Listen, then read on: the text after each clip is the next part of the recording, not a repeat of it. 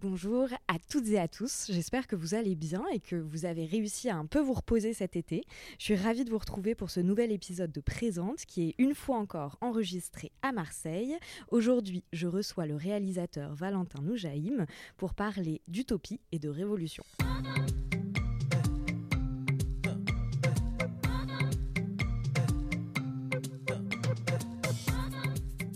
Présente est un podcast dans lequel je souhaite mettre au jour ce qui vient en amont puis en aval de l'art contemporain.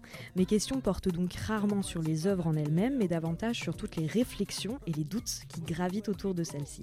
Car ici, je m'intéresse d'abord à la manière dont la vie de mon invité impacte son travail, puis à l'inverse, à la façon dont son travail vient impacter sa vie.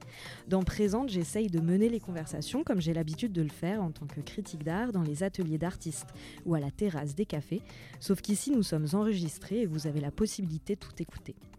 Le travail de Valentin Noujaïm s'articule autour de trois axes, les luttes antiracistes, l'utopie spatiale et les corps traumatisés.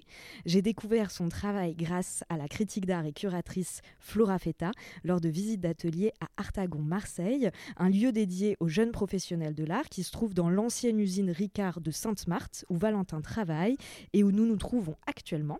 Aujourd'hui, je vous propose de parler d'amour révolutionnaire et de l'amour de la révolution au travers du parcours et des films de Valentin Noujaïm. Bonjour Valentin. Bonjour. Ça va? Oui, et toi? Bonnes vacances tu as passé Ça va, un peu trop court, mais ça va. Oui, c'est toujours trop court. Alors Valentin, ton parcours, euh, il n'est pas linéaire. Euh, alors que tu étudiais les sciences politiques à l'IEP de Lille, tu as effectué un stage dans un cinéma d'art et d'essai de Los Angeles, stage qui t'a poussé à t'intéresser au cinéma, ou peut-être euh, est-ce que tu étais déjà, c'était peut-être déjà une passion, tu nous le diras. En tout cas, cela t'a conduit d'abord à écrire un mémoire de recherche sur la représentation des femmes dans le cinéma italien de 44 à 60, et puis à intégrer la Fémis quelle rencontre as-tu faite là-bas pour être ainsi euh, mené à prendre un tel virage du coup? Euh, en fait, à Los Angeles, j'avais fait un... je travaillais au théâtre français de Los Angeles et ça me plaisait pas du tout comme stage. Et en même temps, euh, du coup, le soir, j'ai commencé à travailler dans un petit cinéma d'art et essai qui s'appelait le Silent Movie Theater. Et dans ce cinéma, je vendais des popcorn et les tickets. Et je pense pas que j'avais je pense pas que j'étais très attiré par l'art et par le cinéma avant, parce qu'en fait, euh, pour moi, c'était toujours très éloigné de moi. Euh, j'avais l'impression que c'était pas pour moi et que ça me même ça me parlait pas trop les films que je regardais quand j'étais ado. J'ai grandi à Angers. Mhm. Euh, j'allais, il y a un cinéma d'art qui est super à Angers, mais j'allais surtout au multiplex et je voyais des gros. J'aimais beaucoup les films d'horreur.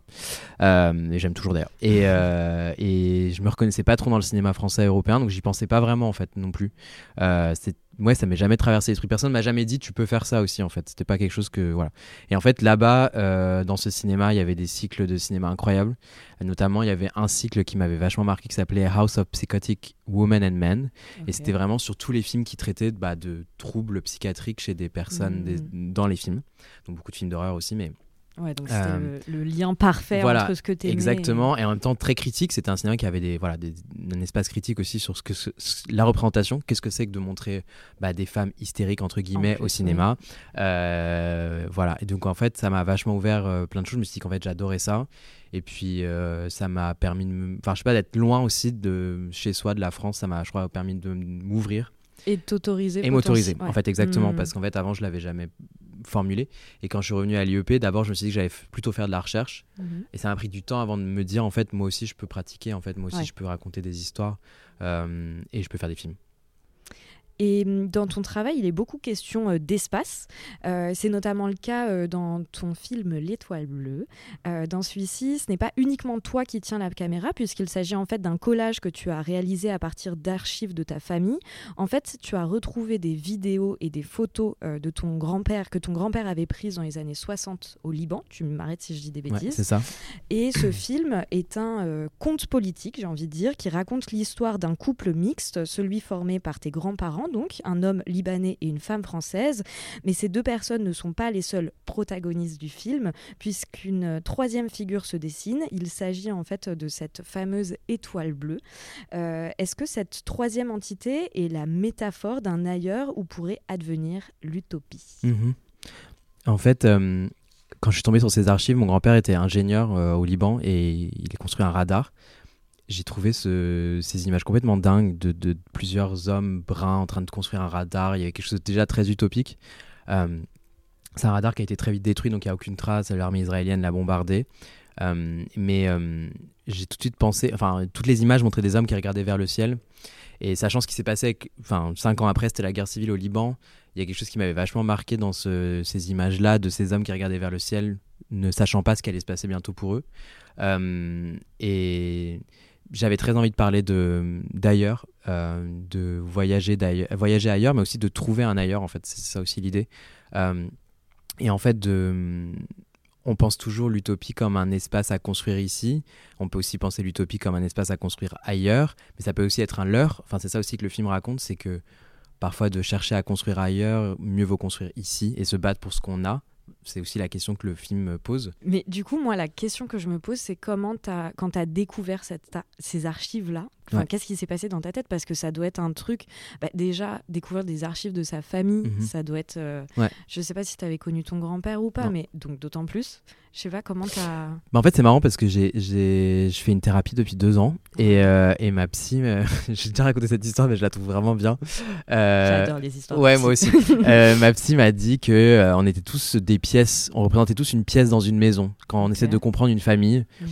Et que moi, ma pièce, c'était le grenier parce que j'étais obsédé par l'idée de vérité, euh, par l'idée de euh, comprendre les choses qui avaient disparu et que j'acceptais pas qu'on mette des choses de côté. Euh, et je pense que c'est vrai. Je suis obsédé par la disparition. ça, c'est clairement un, sujet de tous mes films. Et, et, je refuse la disparition. Je trouve que la disparition, c'est un acte politique et violent, mmh. surtout en France, dans un État qui est quand même ultra qui a une histoire officielle, qui a une langue officielle, qui a un récit officiel. Euh, voilà l'histoire de France. Il n'y a pas d'histoire des France, alors que ça devrait être OS, en, avec au pluriel, pardon. Euh, et en fait, euh, ça c'est quelque chose que voilà, je pense que je fais des films pour ça. et quand j'ai vu ces archives de mon grand-père, oui, parce qu'en fait, de... deux côtés de ma famille, il y a des histoires. Bah, d'immigration assez banales, typiques pour que je pense beaucoup de familles d'immigrés, mhm. où en fait plein de choses ont été mises de côté, oubliées. Euh, et d'ailleurs, je pense que c'est pour ça qu'il y a beaucoup d'artistes qui le refont après. Mais c'est vrai que le, mon premier, ma première lutte contre la disparition, ça a été la disparition de ma famille. Euh, ensuite, maintenant, je me suis éloigné de ça, mais les premiers films que j'ai faits, c'était vraiment ma grand-mère qui avait Alzheimer et qui avait une disparition de sa mémoire. Et puis ensuite, mon, de l'autre côté de mon père, de mon, du côté de mon père, euh, ce grand-père dont on parle jamais et qui avait filmé ces archives hyper étranges. Et qui avait, voilà, et je me suis dit, pourquoi, pourquoi pas en fait tous ces hommes pourraient disparaître euh, ailleurs aussi en fait. Chercher un ailleurs. Mmh. Voilà. Bon, bah, j'ai bien fait de te demander. Et c'est bien parce que, que, tu parles de langue et de cette langue française, parce que euh, dans ce film, du coup, tu parles d'espace, mais aussi de langue, typiquement. Euh, d'ailleurs, euh, dans ton film coexistent le français et l'arabe. À un moment, le narrateur dit du français qu'il s'agit d'une rose pleine d'épines, puisque c'est une langue à la fois belle et violente, qui motive aussi bien la poésie et les coups. c'est une langue qui a rendu presque aphone celles qui, le, qui ne la parlent pas. Mmh. Néanmoins, l'utopie finit par advenir et pour cela, il a fallu fendre le silence d'un cri euh, qui s'est transformé en vague. La, métaphore est vraiment euh, belle. Euh, l'étoile bleue, c'est donc aussi une histoire de prise de parole et in fine, du coup, de révolution par les mots en quelque mhm. sorte. Ouais. Bah, l'idée de hurlement et de cri aussi, c'est très important dans ce que je fais. Je crois que c'est un, un son que j'aime. et moi, la langue française, bah, je parle très très mal arabe parce que mes parents ne l'ont pas appris, mais pourtant mes deux parents parlent arabe euh, très bien. Euh, et euh, il y a eu toujours ce rapport à la langue arabe, du coup un peu compliqué un peu comme je suis en même temps frustré, en même temps énervé, en même temps. au début, j'étais très énervé contre mes parents, puis maintenant, je crois que j'accepte. J'ai compris qu'ils avaient d'autres luttes dans leur vie, qu'ils avaient dû faire d'autres. Moi, j'ai le privilège de me questionner. Eux, ils n'ont pas eu forcément le privilège de se questionner. et, et, du coup, je me suis vachement apaisé par rapport à ça. Mais c'est vrai que vu que l'arabe est une langue compliquée, bah, parfois j'ai envie de la crier. Euh, euh, et le français aussi, en fait, au final, parce que c'est ma langue maternelle, le français. Et je trouve que c'est une langue fascinante pour plein de niveaux, à plein de niveaux. Et en même temps, c'est une langue qui a été ultra violente dans ma famille aussi. Que, euh, mes grands-parents trouvent que l'arabe c'est sale, que le français c'est bien, que c'est une vraie langue, alors que l'arabe c'est pas une vraie langue. Ça, c'est toutes ces choses qui, qui je trouve hyper traumatisante au final et qui existe encore aujourd'hui. et il y avait cette idée vraiment de de montrer cette langue française bah, voilà, comme une rose, mais qui, qui blesse en fait, euh, et qui continue de blesser, et qui a blessé, et qui a détruit plein d'autres langues, euh, qui a pris la place de plein de choses. Donc j'avais envie de parler de la langue, et, et je crois que c'est très important pour moi dans mes films aussi en général, qui parle comment, quel registre de langue, euh, comment cette langue française elle est parlée aussi, parce que c'est une langue qui évolue énormément, mais qui n'est pas acceptée dans son évolution. Euh, dans mes films de fiction aussi, d'ailleurs, je prends toujours des gens qui ne parlent pas un français forcément correct comme l'Académie française mm. voudrait. Euh, voilà. Donc ça, c'est je trouve ça hyper intéressant. De, bah, encore une fois, ce qu'on disait, une langue nationale, non, il n'y en a pas. La France parle pas une langue en fait. elle parle des langues euh, et elle parle plusieurs formes de français aussi. Et ça, c'est quelque chose qui est très peu accepté. Oui, et en plus, quelles que soient les luttes intersectionnelles, de toute manière, on essaye tant bien que mal de, de, de, de pousser ces murs et ces, ces obstacles en fait qu'on nous met, que ce soit sur les questions de genre, de race, de classe, etc. Et effectivement, il y a un refus et il y a une, création de hiérarchisation dans, dans, la langue qui est effectivement hyper violente au-delà de, de tout ce dont euh, tu viens de parler. Donc oui, la révolution par les mots, grave. Par l'écrit et les mots, ouais. et euh, j'aimerais qu'on continue à parler de révolution en mhm. discutant euh, maintenant de ton film Vénus rétrograde. Déjà, le titre est magnifique. Comme d'habitude d'ailleurs, tes titres sont très beaux. Euh, est-ce que tu peux commencer par m'expliquer simplement le synopsis euh, de ce film que tu as réalisé du coup avec Nicolas Mehdi Ouais. En fait, c'était une commande ce film euh, pour le festival du film de fesses à Paris. Ah ok. Ouais. En fait, il nous avait demandé de réaliser la bande-annonce avec Nicolas. et, et, en fait, quand on a dit qu'on allait tourner la bande-annonce, on s'est dit en fait autant faire un mini-film de ça. Il fait 5 minutes. Le film, mm. il est très court. surtout qu'on avait envie de le tourner en pellicule. On était, voilà, on s'est dit c'est trop dommage de, fournir autant d'efforts pour ne faire qu'une minute. Mm, mm. Euh, et du coup, euh, j'étais très influencé par un film que j'adore qui s'appelle Born in Flames de Lizzie Borden. Je suis en cinéma, je suis nulle. Ok, bah Lizzie Borden, c'est une réalisatrice vraiment trop mhm. intéressante américaine euh, qui a fait un film qui s'appelle Born in Flames dans les années 80, si je ne me trompe pas. Et c'est un film sur une prise d'otage de femmes féministes qui prennent d'otage une tour radio aux États-Unis euh, et qui aussi font des actes terroristes dans la ville. C'est vraiment génial. Oui, effectivement, c'est euh. C'est trop, J'ai bien, bien fait de, me outer là-dessus. Il est, il est vraiment incroyable ce film. Euh, il est vraiment incroyable. Et il y a une scène dans ce film là où elle monte dans la, dans la tour et t'as les vieux journalistes américains qui sont choqués de voir. en plus, c'est surtout des femmes racisées. Enfin, c'est vraiment un super film. Et, et du coup, j'avais envie de reproduire cette prise d'otage parce que le festival de film de, festival de film de Fès, c'est un festival de film très expérimental qui a du mal à se faire financer parce qu'une fois de plus, en France, il y a un seul cinéma aussi. C'est un film, on est un pays unique euh, et du coup, tout ce qui est cinéma B, comme on dit, n'est pas accepté. On dit vraiment cinéma B? Ouais, cinéma B, c'est tout ce qui est genre, euh, voilà, c'est pas le vrai cinéma. Oh, waouh B-movie, euh, en anglais, ça se dit aussi. Ouais, je sais pas d'où ça vient, je, je sais pas pourquoi B. Peut-être après A, je sais pas. Oui, mais c'est ce que je... je pense que c'est ça. Ok. Mais euh, et du coup, j'avais envie, voilà, de, de raconter cette prise d'otage euh, d'une émission culturelle très chiante euh, française par par, par ces personnes quoi qui arrivent et qui prennent d'otage et qui disent non, il y aura autre chose en fait. Parce que c'est aussi, ouais, voilà, c'était ça aussi que j'avais, on avait envie de raconter avec Nicolas et je crois que c'est un petit film, c'est un peu une parodie. Il y a quelque chose d'assez efficace quoi en 5 minutes mais complètement. Mais ouais mais c'est le truc qui te motive euh, c'est trop bien. Et, euh, et, là encore il est aussi euh, question de prise de parole donc mais aussi et comme dans l'étoile bleue finalement d'amour. Mhm. en introduction j'ai dit que dans ton travail un idéal persistait celui des amours révolutionnaires et de l'amour de la révolution. Qu'est-ce que ça signifie exactement pour toi? Bah en fait c'est un mot que j'utilise depuis assez longtemps dans ma, dans ma pratique et en fait ça a vachement changé dans euh, je trouve ça trop cool. Au tout début quand je l'utilisais, je parlais vraiment de queer enfin parce que c'était ça au début que moi je traversais. Et en fait au maintenant je m'en suis vachement détaché. Euh, pour moi un amour révolution en fait ce que j'aime dans la dans la révolution c'est que c'est une forme d'amour. C'est-à-dire que de se révolter, c'est de s'aimer aussi soi-même et d'aimer les autres, en fait, parce que se dire, en fait, on mérite mieux. Euh, il n'y a pas qu'un jeu dans la révolution, ça peut pas être. Il y a quelque, chose de l'estime aussi de, sa, de soi et de sa communauté. Exactement, d'estimer qu'en fait, mm, mm. c'est on mérite mieux. Euh, et donc il y a un on derrière ça quand même, donc il y a une forme d'amour, euh, et ça j'aime trop.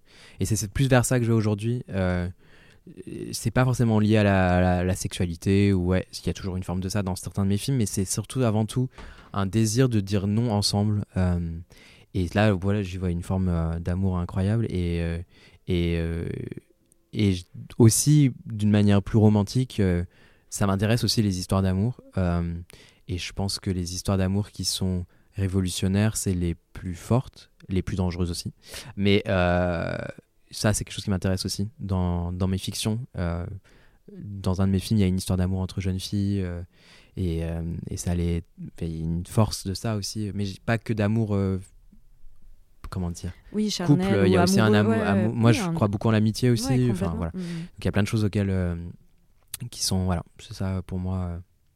L'amour révolutionnaire et l'amour de la révolution. Euh, on a parlé d'espace, de langue et de révolution. Donc, euh, du coup, je me demandais si finalement ce glissement que tu as effectué des sciences sociales vers le cinéma, ce n'est pas parce que euh, la fiction, c'est finalement un territoire utopique capable de faire advenir des, des imaginaires nouveaux et donc finalement de mettre en route nos révolutions, bien plus que ce que la politique nous propose aujourd'hui. Ouais. En fait, oui et non. Je suis un peu, euh, ah. je suis un peu pessimiste parfois. Euh, je crois énormément qu'on a. Je crois que la fiction a un pouvoir incroyable dans le sens où je pense qu'on en a terriblement besoin. C'est-à-dire que c'est incroyable de voir euh, depuis l'enfance jusqu'à la vieillesse, la fin de vie. La fiction, c'est un, outil dont tout le monde a besoin. On a besoin de se projeter. On a besoin de besoin de se raconter des histoires, on a besoin aussi de réenchanter le monde, c'est-à-dire que je pense que la fiction, elle est très importante, parce que d'ailleurs, d'ailleurs aussi, la révolution vient de là, c'est-à-dire qu'il faut il faut être frustré, réenchanté et réimaginer le monde pour pouvoir se révolter en fait. Il y a quelque chose là-dessus. Et là-dessus, moi, je crois, mais c'est là où je dis que je suis paradoxal, c'est que je crois au pouvoir. Je crois que la fiction peut amener ça, mais en même temps, je suis assez pessimiste dans le sens où je pense pas que l'art et l'artiste, je pense pas que c'est un soldat révolutionnaire. Je pense que c'est quelqu'un qui se saisit de mouvements, mais c'est pas celui qui crée les mouvements. Euh, je pense que c'est très prétentieux de l'art de croire aujourd'hui qu'on peut qu'on se saisit de la révolution. Non, on la comprend, on la voit, on l'observe, mais on la crée pas. La vraie révolution, c'est dans la rue. Enfin, c'est pas, c'est pas avec des films et des tableaux. Enfin, ça, j'ai, je, je, je, je, crois pas du tout que un jour ça inspirerait des choses à ce point-là. Mmh. Ouais, l'art, c'est pas l'allumette, mais c'est ce qui peut te pousser à, oui, à l'allumer dans un et sens. Et c'est ce qui peut aussi la, la, l'observer. Enfin, moi, je pense que l'art, l'art qui observe la révolution, c'est, c'est de la c'est de la rendre belle et magnifier. Mais c'est on est juste des témoins. On n'est pas des acteurs. Enfin, je pense que c'est ça, être artiste, c'est être témoin, quand même, d'un mouvement et de, de, de, d'essayer de le comprendre. Mais, euh, mais de là à croire qu'on crée des mouvements révolutionnaires, non. J'y crois pas. Mais c'est là où je suis peut-être un peu pessimiste. Non, mais ça va, tes films sont suffisamment lumineux pour. En ce moment, tu travailles euh, sur plusieurs projets.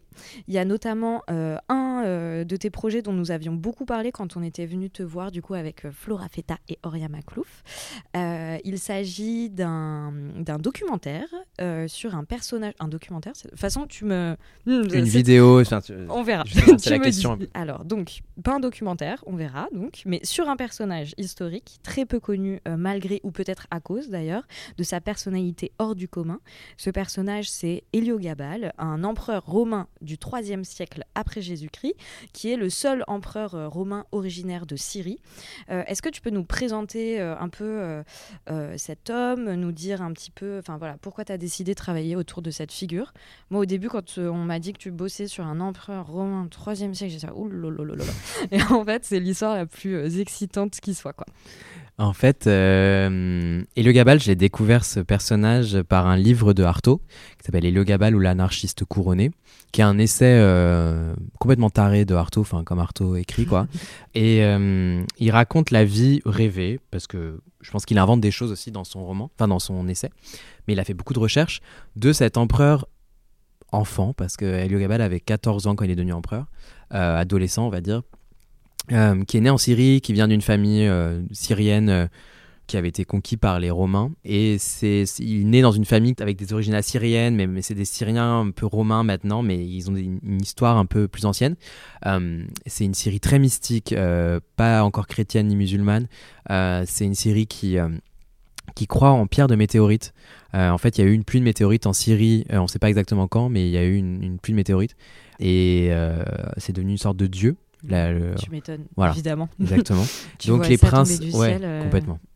J'imagine, ouais. et les princesses et les princes syriens, euh, donc qui habitaient tous à Émès, donc c'est Homs aujourd'hui en Syrie, avaient tous des pierres de météorites. C'était un peu un symbole royal euh, presque. Voilà. Et Gabal en avait une très grande pierre avec qui il parlait toutes les nuits. il disait qu'il entendait une voix de cette pierre. Et donc Gabal, il est né dans cette famille où c'était que des femmes. Il y a quelque chose de très shakespearien dans l'histoire. Sa grand-mère qui se, qui se bat pour qu'il devienne empereur. Enfin voilà, avec une idée de revanche aussi sociale et d'humiliation. Et elle arrive à le faire empereur en assassinant plein de personnes. Et, euh, et euh, au moment où il devient empereur, il, a, il a 13 ans. Le temps qu'il arrive à Rome, il a 14 ans. Et en fait, il va régner que pendant un an et demi euh, et il va vriller complètement, péter un câble. Il est considéré par Artaud notamment et par d'autres personnes comme le premier anarchiste de l'histoire. Puisqu'on a très peu de traces le Gabal, il a été effacé de l'histoire volontairement. Parce qu'en fait, en arrivant au pouvoir, il a déclaré l'anarchie lui-même en disant qu'il voulait qu'il a tué tous les sénateurs, il a dit que le pouvoir servait à rien, que c'est lui. C'est un ado qui avait du pouvoir. Exactement. si c'est lui qui avait, qui était l'État, euh, alors il fallait qu'il se prostitue. Donc apparemment, il ouvrait son palais tous les soirs, il se prostituait à plein d'hommes. Euh, il a aussi décidé. Euh, il ne croyait pas. Enfin, tout ça, c'est des termes trop contemporains pour l'utiliser aujourd'hui, mais, mm.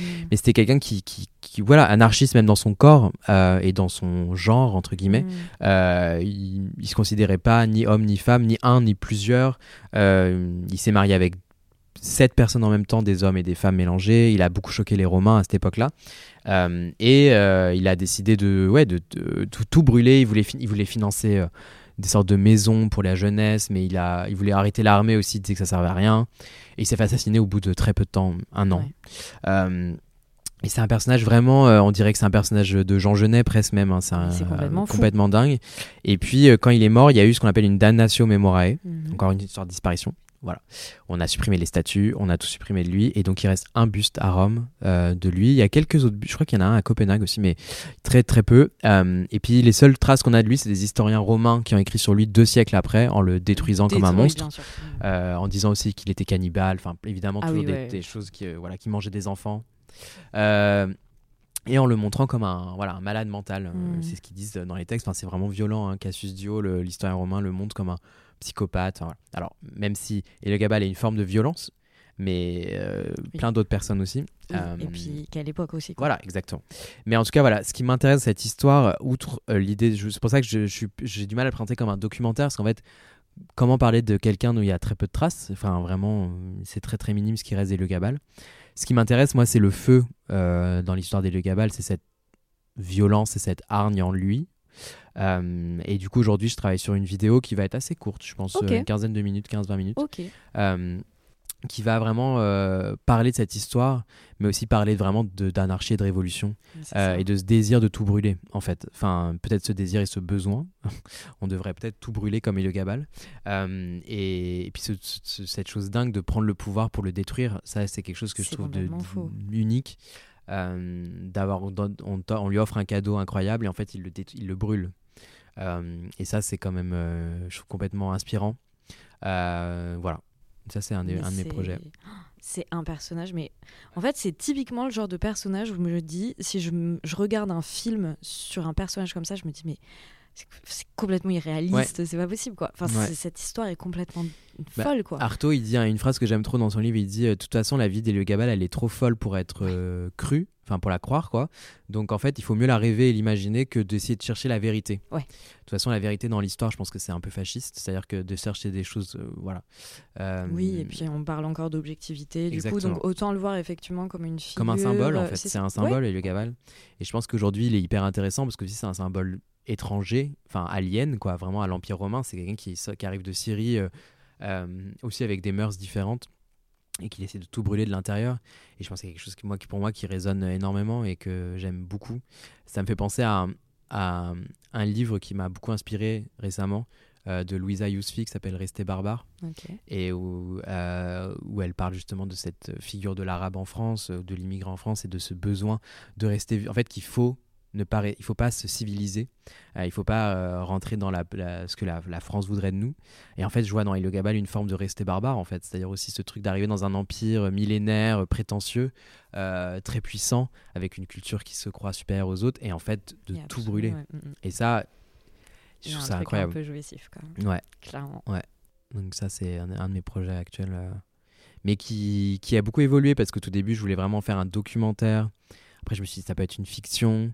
En fait, un peu... Mais ça m'a un peu ennuyé aussi la fiction. Je crois que j'ai, me disais que c'est un peu facile. Mais Ça, justement, de troubler peut-être euh, les, les, Les deux. fronti- Ouais, il y, voilà. aura un- il y aura forcément des scènes. J'ai envie Mhm. d'avoir quelques scènes de reconstitution un peu imagées. Euh, je- comme euh, il y a un, un, un cinéaste anglais que j'adore, ça s'appelle Derek Jarman, qui, faisait- Mhm. qui a fait des reconstitutions un peu comme ça. Celui-ci, je l'ai. Voilà. Derek Jarman, il a fait des films que- ouais, que j'adore. Il y en a un où justement il reconstitue un peu des scènes de la royauté anglaise. et c'est très minimaliste.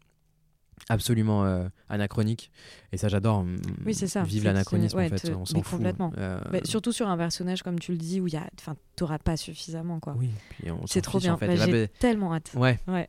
Mais du coup, tu penses, euh, on parlera peut-être à, à la fin de temporalité Ouais. aussi, parce que c'est un des premiers trucs qui m'a surprise quand on s'est rencontrés, c'est de, de, de comprendre que tu étais sur 36 projets à la fois. D'ailleurs, on va tout de suite parler d'un autre projet qui est euh, fabuleux. J'étais toute excitée quand je l'ai vu, il est incroyable.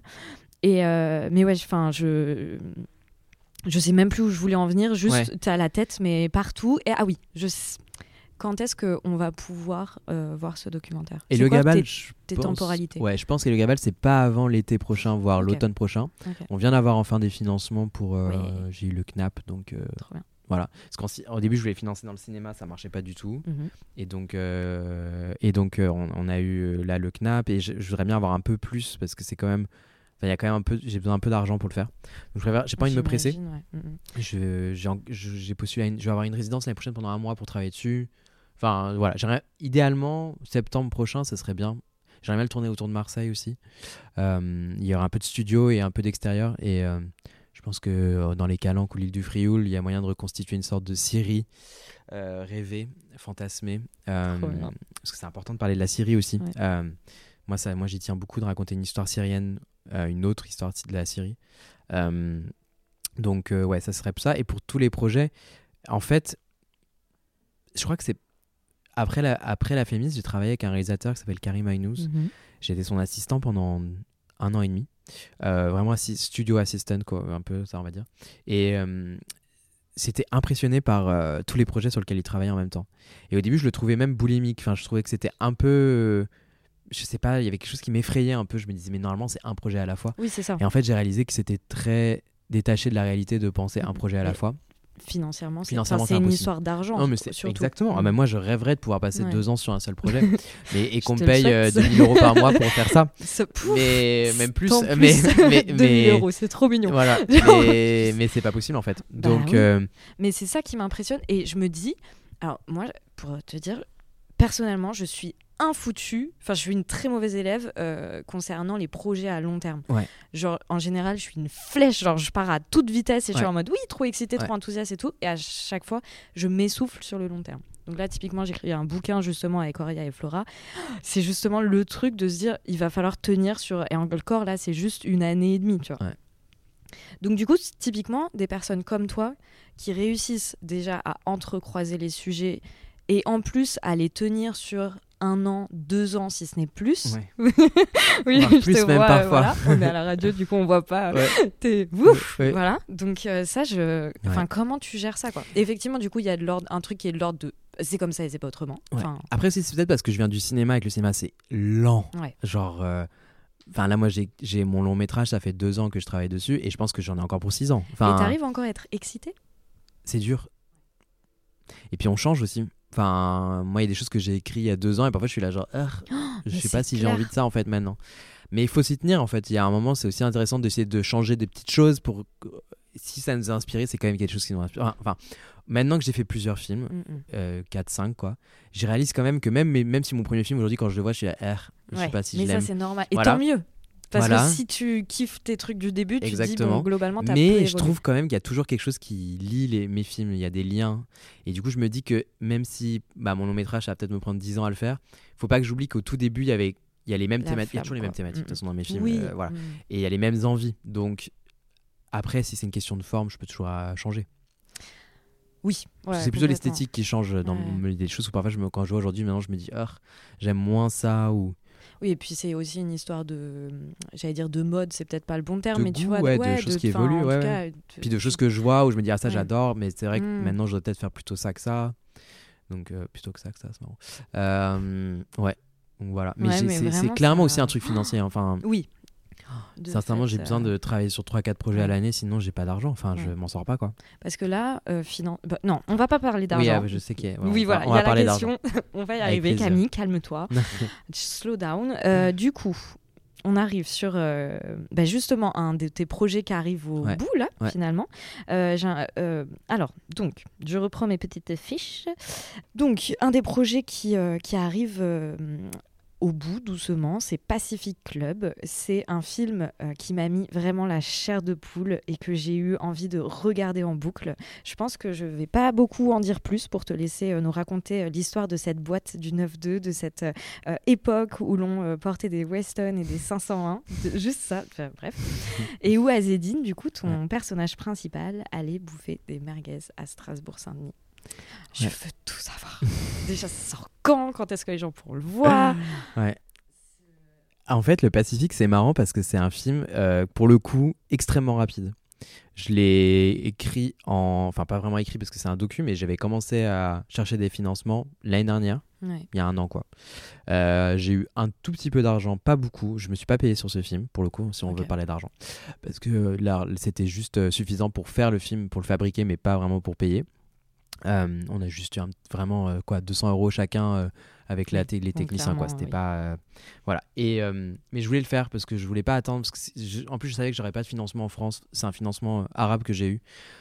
Et et ouais.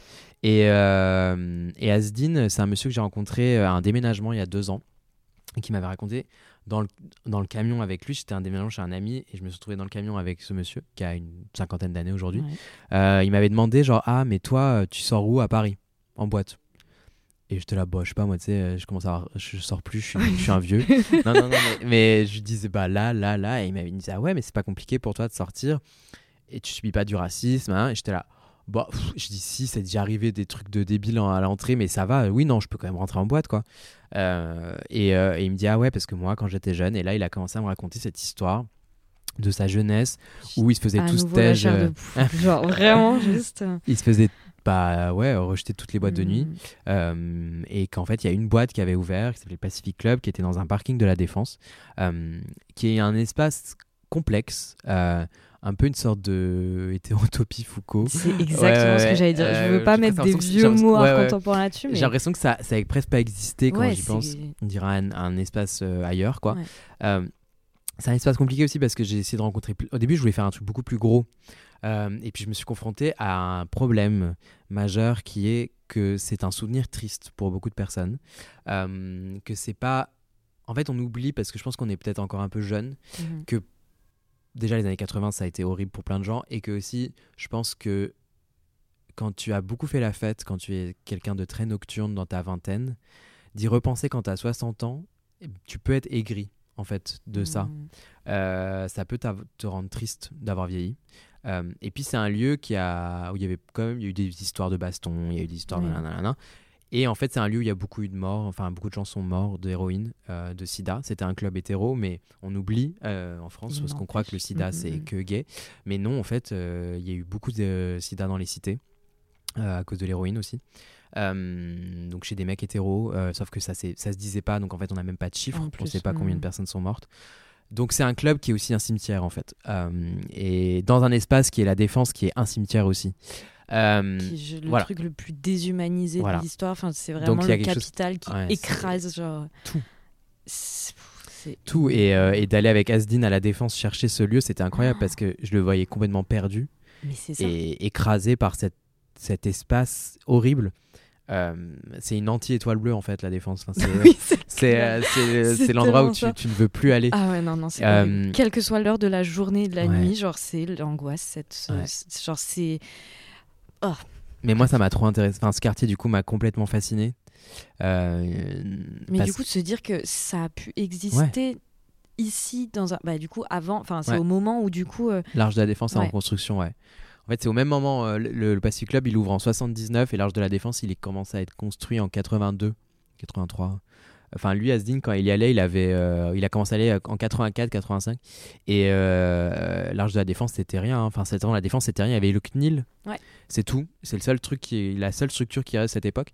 Et puis, la Défense, c'était, euh, ça craignait beaucoup. Enfin, comme Asdin me dit, c'était. Euh, parce qu'en fait, c'était très pauvre. Euh, Il y avait plein de problèmes. euh, Oui, c'est un endroit, de- enfin un avait le, endroit en fait, de il y avait le bidonville. gentrification. Ouais, en fait, il y avait euh, le pur, bidonville euh. de Nanterre qui était vraiment juste à côté.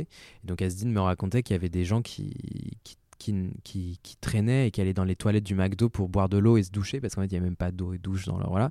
Euh, c'était vraiment un endroit euh, bah, avec de la misère sociale euh, hardcore quoi. Ouais, et du coup, nous, à notre époque, on a du mal à. c'est ouais, vrai que à j'avais visualiser du- ça. ouais, parce que moi, c'est vrai que je projette dans la défense bah, des mecs blancs en costard Non. cravate, quoi. Bah non, Alors en fait, que c'est vrai que. En fait, c'était vraiment le rendez-vous de toutes les cités, en fait. Ouais. Parce qu'en fait, il y avait le. hum, Ils Ouais, allaient là pour sortir, euh, pour euh, Mm. traîner, quoi. Et en fait, c'est un espace ouvert. Euh, c'était un espace finalement assez utopique aussi à certains espaces pour eux, mais qui a complètement changé et qui, qui n'existe plus. Euh, et donc, le Pacifique, ça essaie de, saisir un peu de cette. C'est un film très triste, quand même. Euh, Mais c'est. Mais ouais. Mais, un- et en même temps, il y a plein d'étoiles bleues, Ouais. justement, à un moment, et c'est ça dont je voulais te parler, c'est que à la fois, je savais pas comment me. Bah, D'autant plus que moi, mon corps, en l'occurrence, il peut représenter une violence, enfin, il représente Ouais. une violence, enfin, je suis une personne blanche, tu vois, donc c'est en plus une parole qui ne m'appartient pas, Mm. dont euh, je suis d'ailleurs, euh, enfin, je suis du mauvais côté de la force, clairement. Ouais. Euh, donc, du coup, je... c'est une parole que j'écoute et que je reçois et que voilà. Mais en même temps, il y avait un truc qui était de l'ordre. c'est très triste, mais il y a un truc lumineux. Et je sais pas parce- Mm. si c'est pas parce que tu as mis des étoiles bleues partout, justement.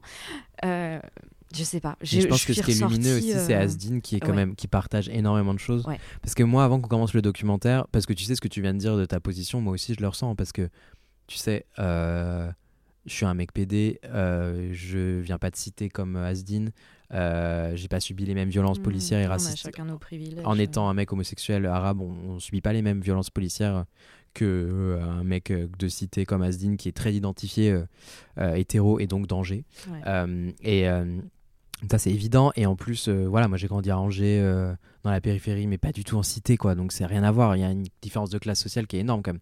Donc ça, c'est des questions aussi que je me suis posées, quand même, et que j'ai vachement travaillé avec lui.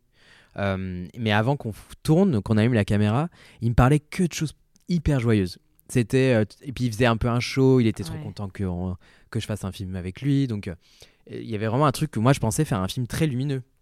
Et en fait, le premier jour où je dis action, il se met à pleurer. Introspection, quoi. Mais c'est parce qu'en fait, c'est encore des personnes à qui on parle jamais, en fait.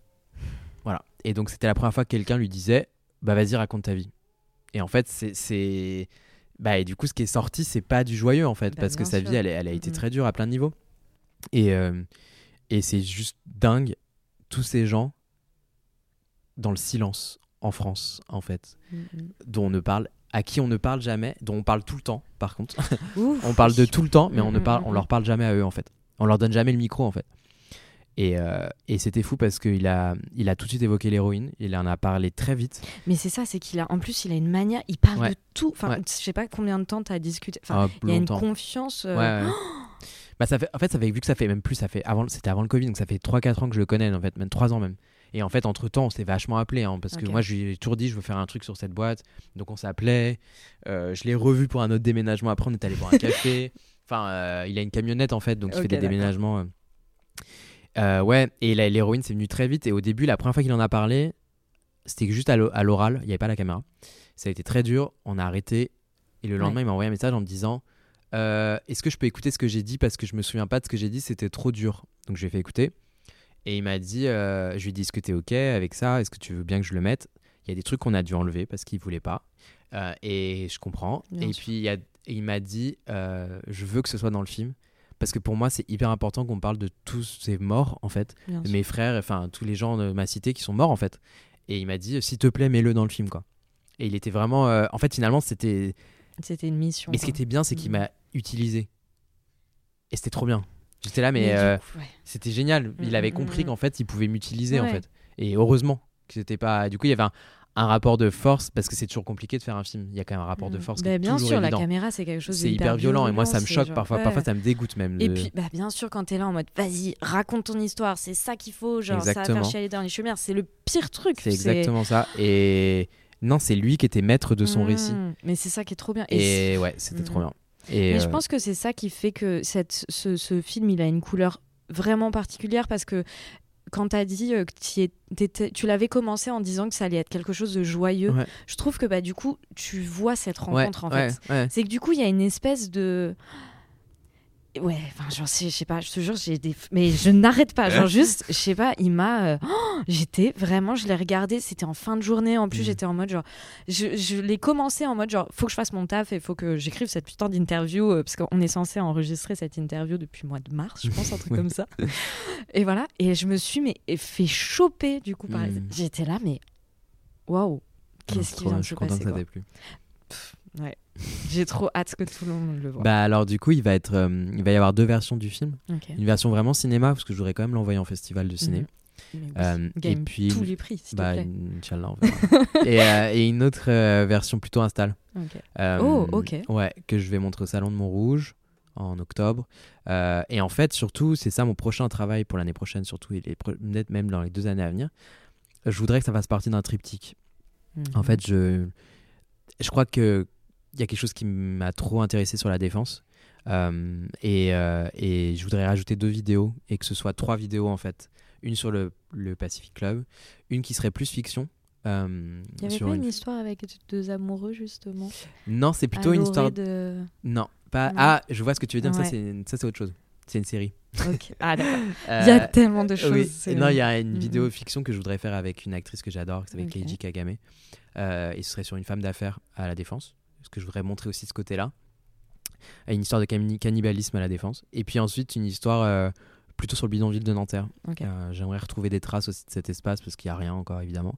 Euh, et il y a une école d'architecture qui a été construite dessus. Ouf. Et je trouve que le symbole, Oh, il putain, est, il d'une violence, mais. Ah. Voilà, donc j'ai envie de travailler un peu là-dessus et du coup de faire un triptyque et de présenter les trois vidéos ensemble En pour disséquer un peu la défense en fait. Détruire leur image officielle de petit quartier d'affaires avec, euh, Aïe, aïe, aïe. Avec des, avec des beaux hôtels et des. Oh là là. ouais. Ah oui, s'il te plaît, Valentin. Donc voilà, ça c'est un gros travail dans les dans l'année prochaine et les, les prochaines années à venir, Trop je bien. pense. Ouais, j'ai pas du tout envie de m'arrêter sur la défense. Enfin, je pense que j'ai vraiment. Enfin, c'est rare que je sois aussi obsédé par un lieu. Et là, la défense, ça m'a. Ouais, bouleversé. J'ai passé beaucoup de temps avec Asdin et puis j'ai trouvé des trucs incroyables. Oui, et ah putain, c'est bien que tu parles de ça parce que j'avais. Il y a un moment dans le film aussi, je sais pas si ce que j'ai le droit de raconter Oui, ou pas, oui, oui. mais euh, où du coup, t- t'as retrouvé des groupes Facebook, Ouais. il me semble. Ça aussi, c'est complètement Il y a fou. un groupe, il y a, un- y a une page Facebook euh, qui s'appelle Les Anciens du Pacifique. Ah non, mais juste ça, Euh, ça. Ouais. Et en fait, je leur ai écrit et ils m'ont dit qu'ils voulaient pas que j'utilise des photos. Parce qu'il y avait des photos d'eux en fait. Ah. Et ils m'ont dit non, ce que je comprends. Ouais. je Ils veulent pas. Et Mm. en fait, Oui, ils, façon, ils se sentent voler leur histoire aussi. Mais Je veux sûr. pas en fait. C'est ça aussi que je me Ouais. suis rendu compte en tant que faire un film. Quand j'ai commencé à interviewer d'autres personnes, il y a beaucoup de gens qui voulaient pas en fait. Qui m'ont Ouais. dit en fait non, c'est notre histoire. et En fait, on n'a Ouais. pas envie de raconter tout. Asdin avait très envie. Mais d'ailleurs, c'est ça que j'ai aimé, c'est qu'en fait, il m'a, il m'a, il m'a attrapé quoi. Il m'a Ouais. dit je vais te raconter l'histoire d'un club, mais non, en fait, il m'a raconté l'histoire d'autre chose. Et ça, c'était trop bien. Oui, c'est qu'il raconte toute une époque aussi. Voilà, enfin, tu vois, exactement. je- Et il me raconte pas, euh, il me raconte pas euh, ce que je trouve de très bien et que j'aime beaucoup dans mon film, c'est qu'il me raconte pas ce qu'on veut voir. On s'attend à un film sur genre euh, ouais des rebeux qui dansent dans une boîte de nuit. Non, en fait, c'est autre chose parce que c'est ça leur réalité en fait. Et ça, je trouve ça trop bien. Il casse, en fait, finalement, il casse notre gaze à nous qui était d'attendre parce que on, on- je pense que d'ailleurs je le vois bien quand je parle du film à certaines personnes, ça les fait tout de suite fantasmer aussi. Tu vois, il y a un truc de genre des rebeux de cité qui dansent dans une boîte de nuit dans un parking, c'est ouais, cinématographique même, tu vois. ouais, Un truc Euh, exotisant de Exactement. ouf, euh. Et en fait, il donne pas ça du Mm. tout. C'est trop bien. Parce qu'en fait, il, a, il classe, il casse ce, ce- ce- cette image que je pense que la, la France voudrait voir. Et il confronte aussi euh, en pleine gueule. hein. Enfin, il, il accuse beaucoup aussi. hein. Il dit euh, ça a été laissé faire. Ah, mais complètement. Et c'était hyper important qu'il dise ça. Donc Mais complètement. donc c'est ça qui est, je suis content de ça dans mon film. Euh, mais c'est grâce à lui. Hein. Euh, moi, j'ai rien fait. C'est trop beau. Non, mais c'est trop beau. Les plans sont magnifiques. C'est tout. Est... Vraiment, j'ai trop hâte que tu rafles tous les prix. Mais bon, je tape ma tête. On verra. On Oui. dit rien. On verra. L'argent maintenant. Ouais. Le gros sujet. Valentin, roulement de tambour. Est-ce que tu réussis à vivre de ton travail? Et bah, je dirais que oui, depuis seulement 4 mois, Ok. je dirais. En fait, il y a eu une année où j'ai eu l'intermittence, il y a Mhm. deux ans, trois ans. Donc ça, ça avait été quand même une bonne année de répit. Après avoir fait un film, deux films, j'ai eu intermittence au cinéma, quoi. Et après, je l'ai plus eu et ça a été dur. Et du coup, j'ai re- rebossé à côté. J'ai donné des cours d'anglais à des, des taxis Ok. à Marseille. C'était super. C'était- vraiment un taf trop bien. Euh, euh, des, des jeunes, enfin pas forcément des jeunes, des gens qui passent le concours pour être taxi. Et ils ont un concours d'anglais maintenant. Ah d'accord. Voilà, Ouais, je voyais pas le dans lien le 15e, forcément, c'était c'était euh, cool. Trop Voilà, et euh, ça c'était mon taf payé que je faisais pendant que j'étais à. Artago. Et puis là, je dirais que depuis 3-4 mois, j'ai Ouais. réussi à avoir à peu près 1005 par mois. Euh, et je pense que normalement, là, jusqu'à février, c'est bon. Donc c'est cool. C'est la première fois que je me dis. Voilà. T'arrives un tout petit peu à te projeter. On est d'accord. On est dans. Enfin. Non, mais 6 mois, c'est déjà énorme dans C'est l'art. Je me dis, putain, là, jusqu'à février, je sais que je vais avoir à peu près 1005 C'est par ça. mois. Euh, c'est énorme. Ouais. Mais pff, oui. C'est énorme. Et, euh, Et c'est quoi le point de bascule si c'est Ben, je sais pas comment. En fait, si. Bon, alors, déjà, là, j'ai été pris aux ateliers Médicis l'année Ouais. prochaine, de septembre à février, pour écrire la série dont je te Ouais. parlais. Euh, et ça, c'est cool parce qu'ils te payent euh, Ouais. un- c'est une sorte de salaire. C'est comme une intermittence, en fait. Oui. hein. Donc, ça, c'est trop bien. Donc, déjà, ça, Ouais. ça m'a rassuré pour de septembre Bah oui, à. Voilà. Tu respires enfin. voilà. Et en fait, il y a un autre, une autre source euh, dont j'ai de la chance, c'est une source financière, c'est d'écrire des scénarios. Euh, et ça, je le fais toujours pour d'autres personnes. D'accord. C'est quelque chose que je considère vraiment comme du travail parce que Mhm. j'y prends pas de plaisir du tout. c'est vraiment un truc que je fais pour l'argent et je rêve d'arrêter. Enfin, c'est pas du tout un truc que je dis en mode ah c'est génial d'écrire des scénarios. Non, je le fais Alors parce que je vais être payé. dire euh, trop stylé. non, euh, ouais. ça me Mm. saoule. Genre, j'aime bien écrire mes scénarios. J'aime bien écrire les scénarios des personnes que j'ai. Enfin. Euh, Oui, te plonger dans un il y univers, a des réals et des si artistes c'est- auxquels ouais. je- avec plaisir euh, je travaille avec eux pour écrire un scénario. Mais la plupart du temps, c'est pas. Ça arrive hein, qu'il y ait des projets, mais c'est quand même toujours du travail. Et donc là, je travaille avec un réalisateur allemand. Le projet est très bien, il me paye très bien, il est très réglo, ce qui est rare aussi dans le cinéma, parce que scénariste dans le cinéma, c'est très mal payé. Euh, c'est un métier de l'ombre qui est complètement. euh, voilà. En France, en tout Alors cas, parce qu'aux États-Unis, c'est très. Aux États-Unis, c'est un des Oui. mieux payés, et en France, c'est très mal payé. Donc euh, ça, ça m'aide. Enfin là, ça m'a quand même donné de l'argent quoi cette année. Sans ça, sans ça, je pourrais pas vivre dans mon art. C'est comme, en fait, c'est comme un side job un peu, hein, mais mais je le fais en mode, au moins je peux le faire quand je veux, chez moi, le soir. c'est, mais ça m'aide énormément. Mais c'est vrai que le, mon objectif, c'est que l'été prochain, j'arrête et que je fasse que ma pratique parce que c'est quand même chronophage euh, et euh, et c'est pas non plus euh, des sommes folles quoi. Écrire un traitement dans le cinéma, c'est quoi? C'est 2000 euros, mais ça prend quand même euh, du temps quoi. Donc voilà. Trop bien. Mais là, les ateliers Médicis, ça m'aide. Enfin, ça Ah, vraiment- c'est ouais. Et puis tu as eu une très belle actualité. Enfin, Ouais. peut-être qu'on peut finir Oui, là-dessus si sur euh, sur ton futur et pour voir. Enfin, pour les gens qui aiment, euh, qui ont bien aimé l'épisode, etc. Et je suis sûre qu'il y en aura plein parce que vraiment c'est trop intéressant ce que tu racontes. Et donc là, tu as Tu as été un des sélectionnés du prix Utopie, il me Ouais. semble, des euh, lauréat du coup, Ouais. on peut le dire. Euh, lauréat du prix Utopie, euh, tu vas participer au Salon de Montrouge en octobre. Donc ça déjà c'est une bonne nouvelle pour celles et ceux qui sont organisés, enfin qui aiment bien parce que un mois après ils auront la possibilité de découvrir son, ton travail. ouais. Et ensuite, enfin, c'est déjà pas mal en fait. Est-ce Ouais. qu'il y a d'autres trucs? Bah, après, Atelier Médicis. Atelier Médicis. Oui, sacrée année en fait. Hein. Et je Là, pars à la vraiment, Stadel-Schule à euh, Ok, Francfort, ok. qui est l'école d'art de Francfort, euh, pendant un an. En fait, ils ont un programme qui s'appelle Guest Student. Et c'est un programme où en fait ils invitent des étudiants, art- enfin des artistes euh, qui sont encore au début de leur pratique. Euh, c'est pour suivre un atelier pendant un an.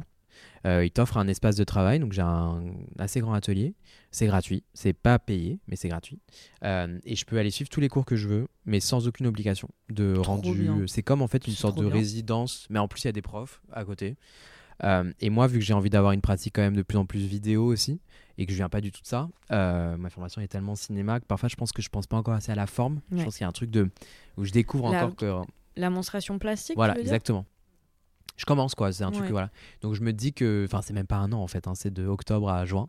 Euh, donc là je pars là-bas euh, voilà pendant. Trop bien. Mais en parallèle je vais à Paris faire des ateliers Médicis. Enfin je vais être entre les deux quoi. Et puis je suis content d'aller voir un truc un peu international, ça va être différent. Ouais. De sortir un peu de Oui, l'art français. que, ouais, Je suis très content. peu, euh, C'est que c'est que des profs euh, internationaux, c'est complètement différent comme j'ai jamais fait en fait de voir un peu ailleurs. Même pour ma pratique, je pense que ça va être intéressant Ah d'avoir bah, des manière, critiques et ouais, des regards un peu extérieurs Mhm. aussi. Oui, et puis changer de des problématiques aussi euh, franco-françaises. euh, Non, je suis vraiment ravi de pouvoir faire ça. Et euh, Trop je- bien. je Bah, conseille à plein de gens, c'est un super vraiment. programme. Il y a en peinture, il y a en sculpture, il y a pas que en. Bah, voilà. Il y a plein plein de choses. C'est un c'est une super école. Enfin vraiment c'est génial. Mais écoute, je suis bien contente parce que j'étais en train de me dire, je reçois Ryan Msirdi Ouais. dans. bah, sans doute dans 15 jours, on verra, en fonction de l'organisation de chacun chacune. Mais il sera là, j'espère. Et, euh, je me dis, c'est marrant parce que vous êtes vraiment un peu euh, tous les deux vidéastes, mais en même temps, lui, du coup, qui vient plus de Ouais. l'art contemporain. Et qui veut Toi, maintenant machin, aller je, vers le. je crois Ouais. savoir que vous discutez pas mal et du coup vous vous, vous croisez, Ouais. mais euh, ça doit être On intéressant. se du croit coup, dans un euh, petit ouais. check. Mm, Mais mm. oui, oui, euh, oui. Bah, enfin, Ryan parlera de sa pratique, mais oui. Mais du coup c'est parfait parce Ouais, que ouais. vous vous donnez la, la parole. Bah non, mais bah, par exemple, quand je parlais des scénaristes, des gens avec. Bah, Ryan, ce serait le genre de réel avec qui j'aimerais trop écrire. Oh.